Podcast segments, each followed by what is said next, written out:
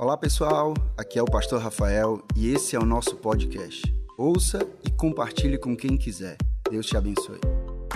Resposta, essa é a série que a gente está começando, uma resposta. E aí a parte 1 é resposta através de uma visão, nascimento de uma visão. Livro de Provérbios, capítulo 29, verso 18, nessa versão diz assim: Onde não há visão, o povo perece. Em outra tradução, você vai, é, vai encontrar onde não há revelação, o, o, o povo esmorece. Mas eu gosto dessa tradução, onde não há visão, o povo perece. Visão, o que é, que é uma visão? E, visão é uma imagem que eu tenho do futuro e, e, e uma convicção tão grande daquilo que eu vejo no futuro que eu faço com que aquilo que poderia ser, deveria ser, eu, eu trago para o meu presente. E essa é a definição que o Andy Stanley, Andy Stanley é um pastor americano, escritor de vários livros, uma pessoa que nos inspira como igreja também. Ele diz assim: visão é uma clara imagem mental, uma imagem mental do que poderia ser. E aí, movido pela essa convicção do que poderia ser, do que deveria ser. Poderia para deveria ser, porque essa imagem de convicção. E, e, e, quando a gente pega no texto, ah, aonde não há visão, onde não há visão, o povo perece. E aqui perecer no sentido de morrer, acabar, definhar. Um povo sem uma visão está fadado ao fracasso. Ou seja, se você não tem uma visão da sua vida, você está num campo muito complicado. Se você não tem visão, ou sua vida profissional, ou sua empresa, ou, ou de você mesmo, é complicado. É complicado. Eu digo que uma pessoa que não tem visão é uma pessoa que tanto faz, tudo, qualquer coisa, tá bom. Então o que é que vai acontecer amanhã? Sei lá, quem não tem visão, vai por aí. E por que, que você está fazendo o curso? Sei não, eu entrei nessa. Por que, que você está nesse emprego? Sei não, é bom, me dá dinheiro. E por que, que tu está namorando? Sei não, eu acho que vai ser bem. E, e por que, que, vou, que eu vou casar? Sei lá, deve ser legal. E, e por que, que você está na nossa igreja? Sei não, pastor. Mas é sério, uma pessoa que não tem visão é uma pessoa que não sabe de nada. Uma pessoa que tem visão é uma pessoa que sabe o que é, e porque sabe o que é, não se mete em quem, no que não deveria fazer. Uma pessoa que tem visão, ela é muito mais do não fazer, diz assim, isso aqui eu não fui chamado para fazer, porque ela sabe o que é que ela foi chamada. E aí, se existe uma diferença em pessoas, em famílias, em empresa, em profissão, Ei, gente, existe uma diferença quando uma igreja tem uma visão. Tem uma visão. A gente é intencional e a, a gente pega essa palavra, você escuta muito dentro da nossa igreja, é intencionalidade, a gente é muito intencional quando, quando se refere à visão. Porque a gente acredita, acredita no poder que existe em uma visão. Se o texto diz, né, onde não há visão o povo perece, então onde há visão, o povo vive. Não, vocês não ouviram, não. O texto diz assim: onde não há visão, o povo perece. Então, o contrário diz: onde há visão, o povo vive. O povo vive. Então a gente crê que essa igreja é uma resposta. Resposta. Não resposta por uma visão humana, mas resposta por uma visão de Deus. A gente acredita que uma visão divina é a resposta para um problema humano. Ah, o nosso protagonista, e a gente vai estar estudando, ou, é, ou não, né? A gente vai estar colocando essa pessoa Neemias nas nossas mensagens nesse mês Ah, e aí, dever de casa para você, vale a pena você estudar o livro de Neemias, você que nunca estudou, pastor, estou aqui visitando, nunca peguei na Bíblia, vale a pena você estudar o livro de Neemias. E por quê? Porque Neemias, ele aparece na história em um momento muito crucial. Deixa eu explicar para você Neemias e o contexto de Neemias, por que ele é importante, o que, é que tem a ver Neemias com hoje, 2022, CC Videira, 8 horas da noite aqui no centro, o que, é que tem a ver comigo e com você. Mais ou menos 500 e mais ou menos não, no ano 587 antes de Cristo, o império da Babilônia invade Jerusalém. Jerusalém se gabava de uma cidade fortificada, uma cidade linda, bela. Tinha em Jerusalém um templo maravilhoso, o templo de Salomão. Então eles amavam aquele templo e, e realmente deveria ser uma coisa espetacular o templo de Salomão. A Babilônia vem, acaba com tudo, derruba os muros, coloca fogo nas casas, é, é, faz um estrago ali, o pior, não apenas coisas, mas eles levam é, o povo, e aí a gente ah, conhece na Bíblia esse período chamado o exílio babilônico, onde durante 70 anos o povo fica exilado. Nesse tempo, aí depois de 70 anos, o rei Ciro aparece, meio de uma cidade pagã, mas esse rei é levantado por Deus e, e chama o povo para voltar para Jerusalém. Zorobabel assume esse papel, alguns judeus retornam, começa a construção, demora muito. Depois de 152 anos, 152 anos aparece a figura de Neemias. Aparece a figura de Neemias.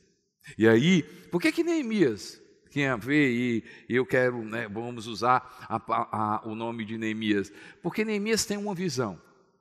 Essa visão, ela é concebida no coração de Neemias, essa visão é gerada no coração como uma criança tem um período de gestação, é gerada no coração de, de Neemias e essa visão nasce, essa visão se coloca.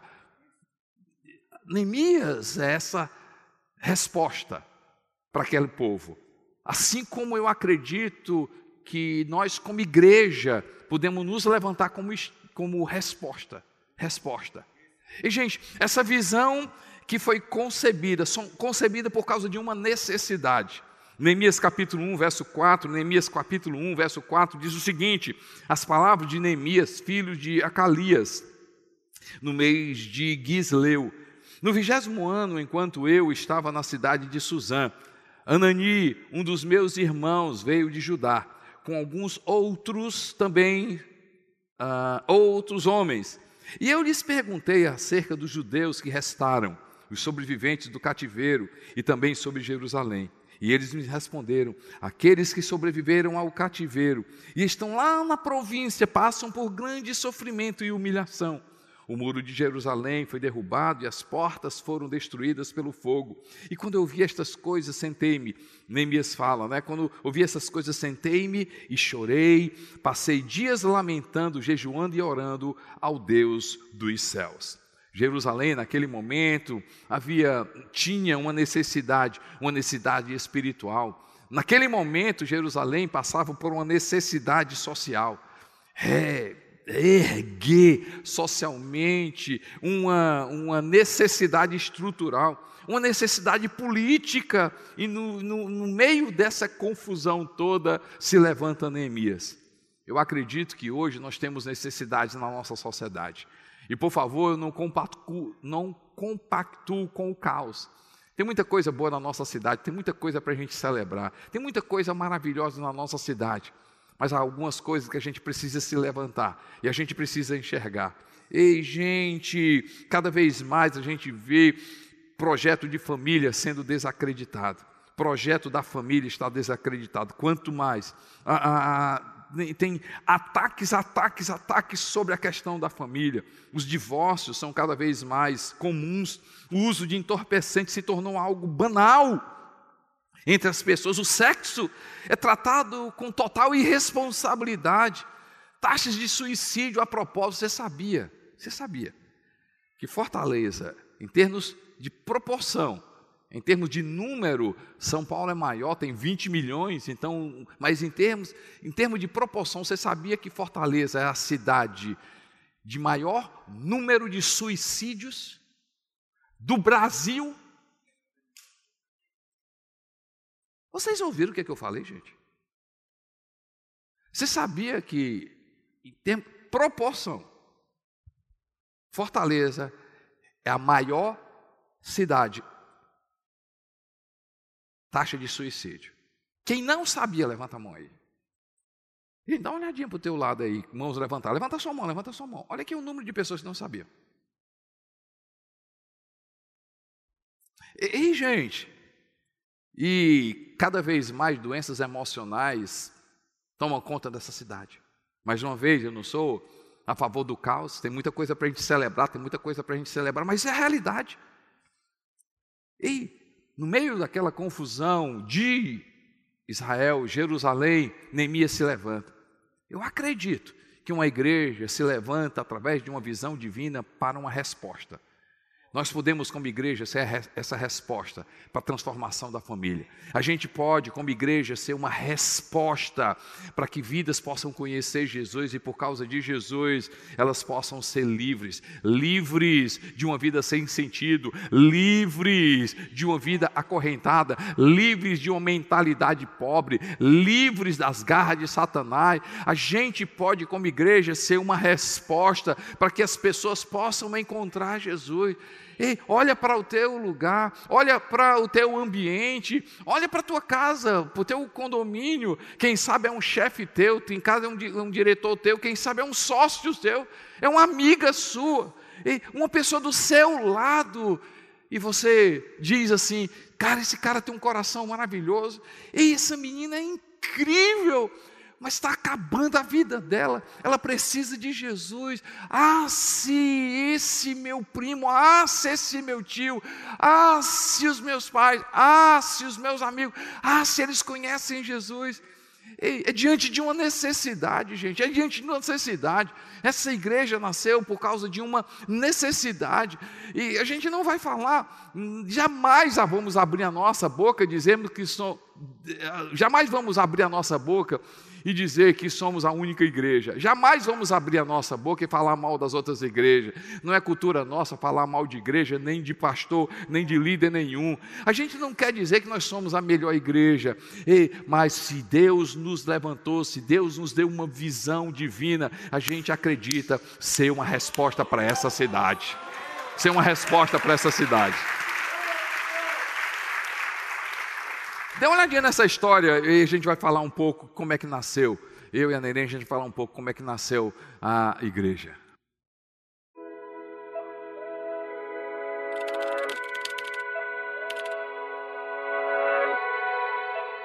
Falar da história da CC Videira é sempre um momento muito importante para a nossa vida. Porque quando a gente olha 20 anos, né, Neném? A gente olha essa história toda, quantas pessoas é, alcançadas, quantas vidas a gente jamais imaginava. Uhum. Ah, como é que nasceu? Né? Eu, eu acredito que nós temos experiências diferentes, embora elas sejam, elas possam complementar. Mas a gente tem muito para celebrar a nossa antiga igreja. Pinhel, quantas experiências maravilhosas, quantas coisas, é, estudos, experiência com Deus a gente aprendeu. Mas havia um descontentamento com relação eh, a algumas coisas que não é porque não tinha na nossa igreja, mas que tinha no nosso coração. Eu, eu, eu via um, um, no meu coração tinha um desejo eh, de, de ver pessoas onde eram intele intelectuais, empresários, pessoas que poderiam receber uma palavra de Deus que fosse muito prática. E aí quando a gente veio né, a existir como igreja, a gente percebeu cada detalhe desse, né? A gente viu como a gente começou a atrair jovens, começou a atrair ah, intelectuais ou, empresários, e isso foi muito bom. Não sei qual a tua experiência, Nenê. Não, a, a minha experiência é assim: a gente não tinha necessidade de abrir uma igreja, Sim. na verdade, né? E engraçado que quando a gente resolveu começar a igreja, né? A gente não tinha expectativa de nada, né? A gente só estava obedecendo mesmo a Deus, né? Porque a gente sabia que Deus tinha o plano de a gente abrir uma igreja. Tanto que o Costa não saiu do emprego. E bem pequena, você lembra, Dani, que a gente falava, né? Mas um dia a gente vai ser uma igreja onde a gente vai poder ajudar outras igrejas. Desde o começo, desde o começo gente, desde o começo a gente falava, não, não apenas ser um exemplo para outras igrejas, mas de, de, de, ajudar pessoas. Cuidar de pessoas, né? Eu me lembro que eu comecei a desenvolver o discipulado. Uhum. Então eu fazia estudo, eu fazia o estudo, na quinta-feira dava para aquelas pessoas que estavam começando a sua vida com Deus, né? E aí fui fazendo esses estudos, fui fazendo, fui fazendo até que a gente fez a apostila, né? E aí, assim, o amor de Deus na vida da gente por essas pessoas, para elas crescerem, foi muito grande, né? Então, assim, a gente começou a cuidar daquelas pessoas, embora não fossem muitas pessoas, mas a gente queria ser fiel a Deus naquilo que Ele estava colocando na nossa mão. Além da mensagem, além do cuidado, a, a, além da praticidade também ser uma resposta dessa necessidade de mostrar para as pessoas que, ei, as pessoas podem olhar para a igreja uhum. e dizer o seguinte: esse lugar é organizado, Exatamente. esse lugar tem organização. E a gente pode ver assim, né? Todo o tempo que o Costa passou né, em empresas, ele é formado em contabilidade e direito. E todas essas empresas, nessas empresas, a gente viu que Deus estava preparando ele para a igreja. É, e a gente fica muito feliz pela existência da CC Videira. Quantas experiências de pessoas que já podem falar do que tem acontecido em Brasília, em Recife, quantas respostas. Como igreja a gente tem dado e a, e a gente tem preenchido, que né? É que quando a gente chegou aqui, tudo viu que existia uma comunidade aqui perto, né? Hum, então a bom, gente, assim, a gente, nosso coração ficou assim voltado a trabalhar com essas pessoas que eram necessitadas, pessoas que precisavam conhecer Jesus, mudar, ser transformada a vida deles, né? E aí a gente começou o Instituto Vida Videira, Instituto né? Vida Videira, que foi pra gente assim, foi, a gente ficou muito feliz, muito feliz mesmo com, com isso e poder ajudar essa comunidade. Essa, essa é a proposta da gente trazer e conversar com você e chamar você a ser essa igreja que, que é resposta. Resposta para a necessidade de muita gente, resposta para de tantos ambientes, de tantas coisas que a gente tem e a gente pode dar, a gente pode ser essa, essa igreja que é a resposta. E uma coisa também que a gente também colocou no coração é que a gente nunca queria estar distante das pessoas. Né? Nós não queríamos ser pastores que apenas estava levando a palavra e aquilo Isso. e não ter relacionamento com as pessoas. Então, assim, eu e o Costa, a gente é muita gente. Então, assim, o meu maior prazer é estar com o pessoal, estar com todo mundo. O Costa também do mesmo jeito. Então, assim, é uma coisa que nos alegra. É sermos pastores, chegarmos aonde a gente chegou, mas o nosso coração é estar no meio do povo. Ser a mesma pessoa. É. Né? É. Vocês gostaram, gente? Eu espero que vocês tenham gostado. Espero que tenha inspirado. E tem mais, viu? Tem mais história da gente, tem mais história da nossa igreja. Glória a Deus. É muito bom ouvir é, a gente vê essa igreja como resposta. Assim, uma visão nasce, uma visão de Deus nasce para uma necessidade. E ah, eu me lembro muito bem o contexto que eu vivia é, sendo executivo e vendo muita gente. Eu, eu ficava imaginando assim: esse pessoal não, não tem ideia de que seguidor de Jesus é inteligente. Quem segue Jesus é inteligente. É, é, é, ah, eu dizia assim, poxa vida, tanto empresário, tantas pessoas achavam que não, o, ser inteligente é conquistar isso, aquilo, outro. Eu dizia assim, ser inteligente é seguir Jesus. Quem segue Jesus é inteligente. Ei, você é inteligente, parabéns, porque você um dia decidiu seguir Jesus. Quem segue Jesus é inteligente porque, porque a vida precisa de um padrão. A vida não é sobre eu ou auto, não é, assim, é, é, é autossuficiência, mas tem um padrão ser uma resposta para dizer para todas as pessoas, todas e qualquer camada, dizer o seguinte: ei, é, a igreja pode ser uma resposta de que? De que Jesus é a solução. E, gente, a gente precisa ser essa resposta onde as pessoas entram numa igreja e vão sair melhores.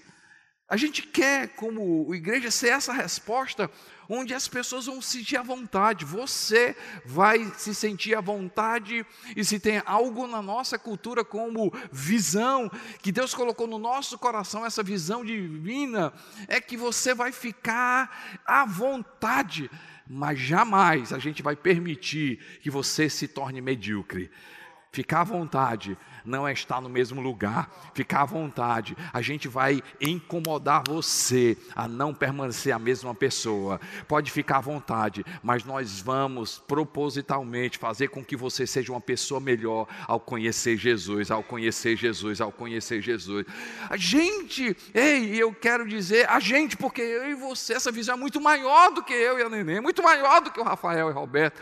E, nós, já pensou se a gente se junta como igreja, assim como Neemias foi uma resposta, a gente ser resposta para essa igreja, para as pessoas conhecerem a simplicidade do Evangelho. Simplicidade do Evangelho. É, é, evangelho simples não significa evangelho raso. Evangelho simples significa o evangelho prático. Falar muito mais do que Jesus ensinou e muito menos do que ele não ensinou falar muito mais do que ele valorizou e valorizar muito menos do que ele não valorizou. E essa é uma resposta para as pessoas chegarem aqui nesse lugar e perceberem que elas podem, podem estar aqui nesse lugar porque ninguém vai acusar, colocar o dedo no seu passado e dizer o que é que você fez no seu passado. Nós não vamos, porque nós acreditamos como cultura, uma visão que nasce para uma resposta para dar para as pessoas, para dizer o seguinte: assim como Deus enxerga na minha vida e na sua vida mais coisas boas do que coisas ruins, nós queremos ser uma resposta para dizer: se você está aqui, não é o seu passado que a gente vai apontar, mas o teu futuro, porque porque assim como Deus vê mais coisas boas, a gente não acredita que você é feito de um erro. Um pecado não define uma pessoa, um pecado não define uma pessoa. Ei, a gente acredita que você não é um fio, não é uma foto, uma foto que você não gostaria que fosse exposta no Instagram.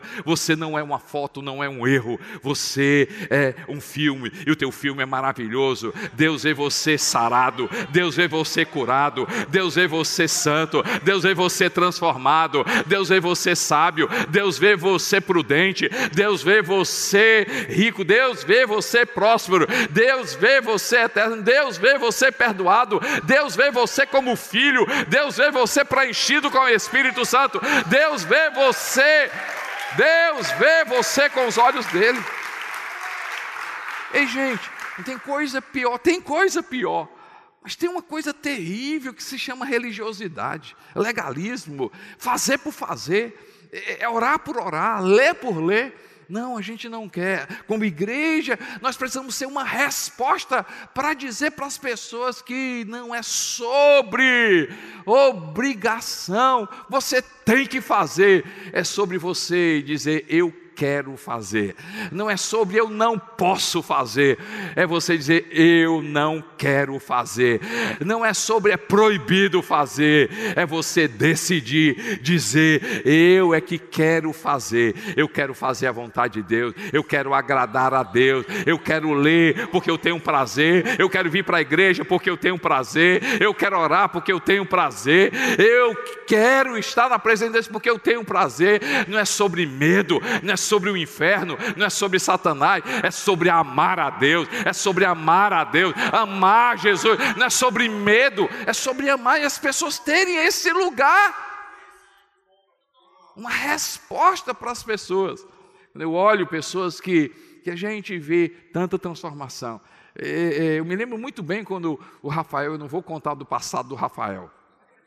Não se preocupem, porque senão vocês vão ficar Estou brincando, brincando. Não, estou brincando não. Mas se eu tive, se eu tive jeito, se o Rafael teve jeito, se o Fernando teve jeito, se o PH teve jeito, ei, se eu e você nós tivemos jeito, ei, tem solução para a sua vida, tem jeito para você, tem jeito para você. Uma resposta, gente. uma resposta. Hoje nós tivemos quatro cultos em três presídios. Quatro cultos em três presídios. No mês de fevereiro, a gente abre no feminino, vão ser quase 1.500 pessoas por domingo. Então, esse domingo tem quase 1.500, próximo mês de fevereiro, hoje, tem lá, nós temos 700, 800 pessoas assistindo outro 800, mês de fevereiro vai ter o quê? 1.500 pessoas. Aqui, diferente. Esse aqui, diferente. Esse aqui, diferente. Aqui, diferente. Sabe por quê? Porque a gente acredita que todo ser humano pode ser transformado. A gente acredita que todo ser humano pode ser transformado. Uma visão de Deus que é gerada. Agora, essa visão precisa ser cuidada. Assim como uma criança, ela precisa tempo de maturidade. Nós precisamos fazer com que essa visão seja cada vez maior na minha vida e na sua vida. Ei, gente, como fazer você acreditar, você conhecer. Deixa eu falar um pouco de Neemias mais uma vez. O livro de Neemias, capítulo 2, verso 1 e 5. Ele teve a visão, mas agora ele, ele, ele, teve um processo da visão, mas agora ele, essa visão está sendo gerada no coração dele. Neemias 2, 1 a 5 diz o seguinte: No mês de Nisan, no vigésimo ano do rei Artaxerxes, na hora de servir-lhe o vinho, levei ao rei. Nunca antes eu tinha estado triste na presença dele. Verso 2: Por isso o rei me perguntou: Por que o seu rosto parece tão triste? Se você não está doente, essa tristeza só pode ser do coração.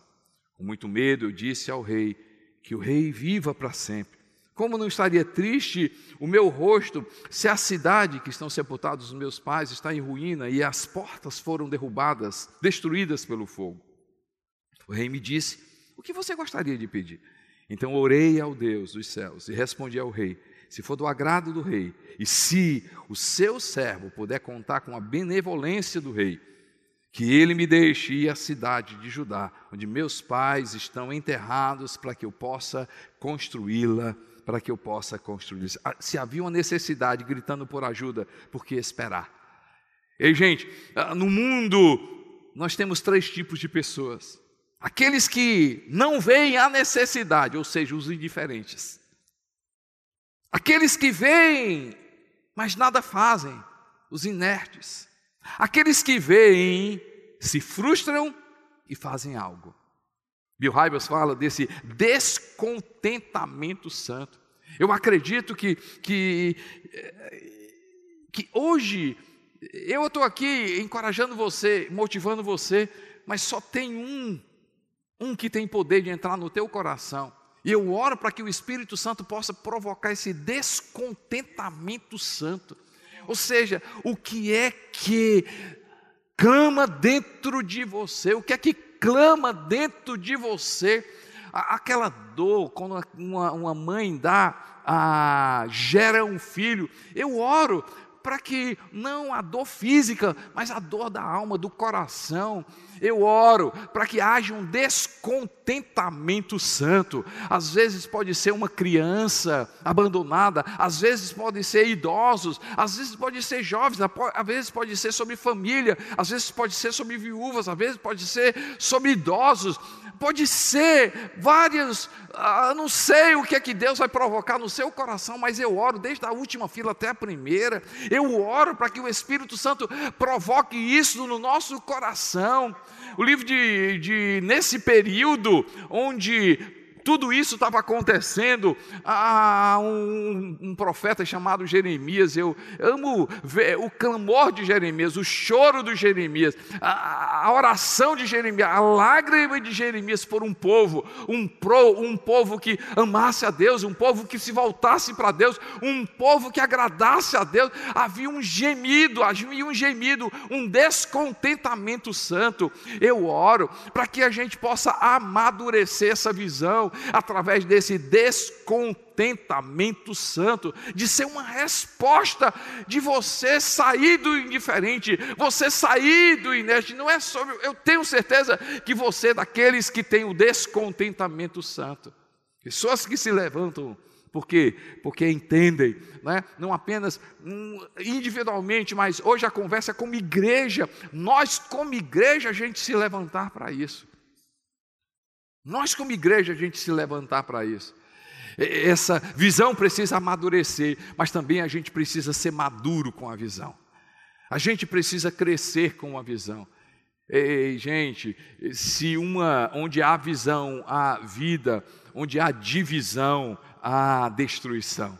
Ah, o, o, uma das coisas que a gente combate mais é uma linguagem diferente. Uma das coisas que a gente combate mais são pessoas que, pelo fato de não crescerem com a visão, começam a é, é, disseminar uma coisa que a gente não acredita. Não é sobre certo e errado, é sobre aquilo que a gente acredita. Tem muitas igrejas nessa cidade, tem igrejas maravilhosas nessa cidade, tem pastores maravilhosos nessa cidade, tem líderes maravilhosos nessa cidade, tem pessoas fazendo diferença nessa cidade, e a gente acredita nisso, mas Deus nos concedeu uma cultura, Deus nos concedeu uma visão, essa visão precisa crescer, amadurecer na nossa vida, mas também a gente precisa amadurecer com essa visão. E a gente decidir hoje se juntar e parar de discutir coisas pequenas. Parar de discutir coisas pequenas. E se existia no passado, eu, eu, eu acho que não existia, mas são 20 anos, gente, são 20 anos que a gente completa esse ano. 20 anos, nós não podemos discutir coisas pequenas coisas pequenas, de ficar acusando as pessoas, ficar apontando o pecado das pessoas, de ficar. E não, essa, essa não é a cultura da nossa igreja. A gente faz o que é fácil, amar e servir pessoas, e a gente deixa o mais difícil para o Espírito Santo, que é transformar as pessoas. Transformar as pessoas transformar a pessoa. A gente precisa amadurecer com essa visão e a gente precisa deixar que essa visão seja maduro, eh, madura na nossa vida. E aí, gente, o que aconteceu? Ah, se a gente entende uma visão divina, transforma, é uma resposta para a sociedade, ah, essa visão precisa ser desenvolvida, a gente precisa cuidar dessa visão. E aí, o que aconteceu? Nasce a visão, nasce essa visão. Ah, e, e, ela faz diferença. Como ela faz diferença. Com quantas histórias maravilhosas a gente tem escutado na nossa igreja. E eu vejo, gente, eu vejo uma igreja onde cada membro tem um profundo, uma profunda intimidade com Deus. Eu vejo uma igreja onde cada membro tem um profundo conhecimento da palavra de Deus. Eu vejo uma igreja que está nela é puro prazer. Você não vem para a igreja porque você é, obrigatório, é obrigado. Eu vejo uma igreja onde as pessoas têm alegria de estar aqui. Eu, eu, eu vi uma, uma, um testemunho, essa semana eu estava almoçando com uma pessoa da igreja, ele contando o testemunho, eu disse, como é que você chegou na igreja? Ele disse assim, Costelete, você não, é, você não tem nem noção como é que eu cheguei na igreja. A, a minha, na época já a esposa dele, já era uma seguidora de Jesus, uma discípula de Jesus, seguidora de Jesus, e aí ele não era, e ela começou a levá-lo para a igreja, e aí ela convidou, soube a respeito da videira e, e convidou. E ele disse que passou 45 minutos numa fila para entrar no culto das 18 ali na Videira Sul. E ele diz assim: é um absurdo eu ficar em pé aqui 45 minutos para assistir um culto e reclamando. E ela diz assim: aí que a gente vai ficar.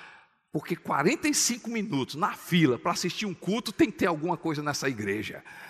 Ei, eu louvo a Deus, por quê? Porque é puro prazer. Eu vejo uma igreja que tem cara de igreja, que tem jeito de igreja, que tem nome de igreja. Eu vejo uma igreja onde ama a palavra de Deus. Eu vejo uma igreja onde a cultura do reino de Deus é a base para a transformação da sociedade, ou seja, os valores de Deus, os princípios de Deus, os princípios da palavra é a base para a transformação da sociedade. Eu vejo uma igreja, na maioria, jovens e crianças como fruto da vitalidade de Deus. Eu vejo uma igreja onde, primeiramente, começa nos lares e lares saudáveis. Eu vejo uma igreja onde a generosidade vai ser a base para a transformação de cidades. Eu vejo uma igreja onde as pessoas servem, por quê?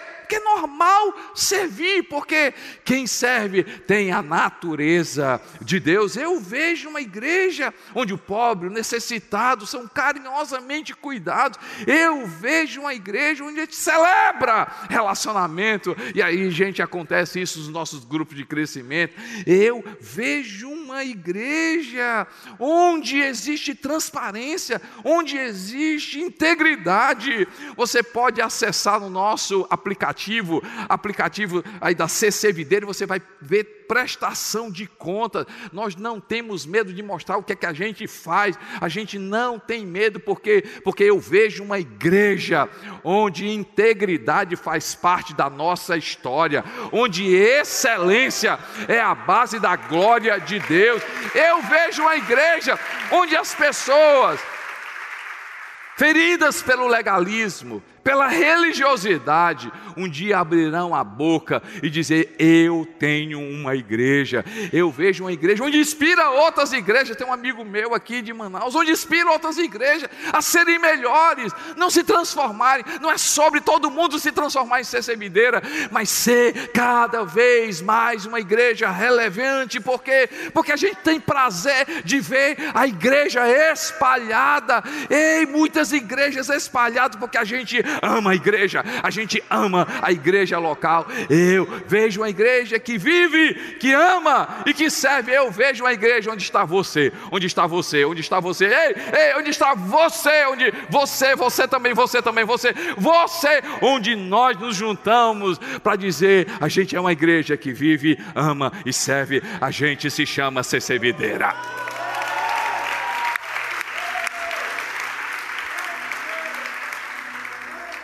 Resposta, resposta, resposta para isso. Onde é que você está nisso? Nessa resposta. Você não é indiferente, você não é. Você não é inerte, ou seja, não é daqueles, não é daquele que fica no time que faz nada. Não, você é daquele que fica incomodado. Eu quero orar por você. Espírito Santo, eu oro nesse momento.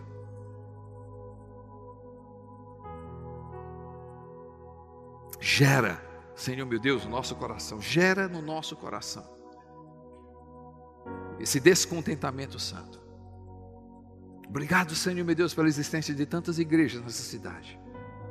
Tantas igrejas em Natal, em Recife, em Brasília. Mas o Senhor nos deu o privilégio da gente ser essa igreja, Pai Meu Deus, eu oro por essa igreja aqui nessa cidade. Eu oro por cada pessoa que está aqui. Meu Deus, eu oro por pessoas de outras igrejas que estão nos visitando, a voltarem para suas igrejas, Senhor meu Deus, e cada vez mais, meu Deus, fazer com que se suas igrejas, Pai, se tornem cada vez mais relevantes. Eu oro por visitantes aqui. Deus, eu oro, Pai, por essas pessoas, ó Pai, cada vez mais. Ó Deus, ó Pai, entenderem que onde há visão, há vida. Onde há uma visão forte, a vida. Eu oro por cada membro, cada, cada líder, cada pessoa que está aqui. Ó Deus, ó Pai, abre os nossos olhos. Deus, Pai de Jesus, abre os nossos olhos para a gente enxergar. Ó Deus, para a gente enxergar, Pai, aquilo que o Senhor enxerga como igreja. Pai, a gente tem muito a avançar. Deus, nós vamos experimentar, Senhor meu Deus, ó Pai, nesse ano, nos anos que virão, uma expansão nunca vista. Ó Pai, nós ainda iremos, Senhor meu Deus, Maracanu, a gente já chegou. Mas, Senhor meu Deus, nós iremos, ó Pai, tomar Sobral, a gente vai ser bênção ali em Mossoró. Nós vamos ser bênção em João Pessoa, vamos ser bênção em Caruaru, vamos ser bênção, Senhor meu Deus, em Recife, na Grande Recife, vamos ser bênção em Maceió, vamos ser bênção em Aracaju, vamos ser bênção em Salvador, vamos ser bênção, Senhor meu Deus, no plano, Pai, Deus, ali em Brasília, vamos ser bênção em São Luís, vamos ser bênção, Senhor meu Deus, em Teresina, vamos ser bênção, Senhor Pai, ó Deus, ó Pai, ó Deus, e obrigado, porque o Senhor compartilha conosco, Senhor, o privilégio da gente fazer parte do teu reino. Deus, nós queremos, ó Pai, dizer hoje, com todo o temor, colocar, Senhor meu Deus, ó Pai, juntos como igreja, nós sermos essa resposta para a tua glória, para a tua glória. Amém, amém. Você pode se levantar.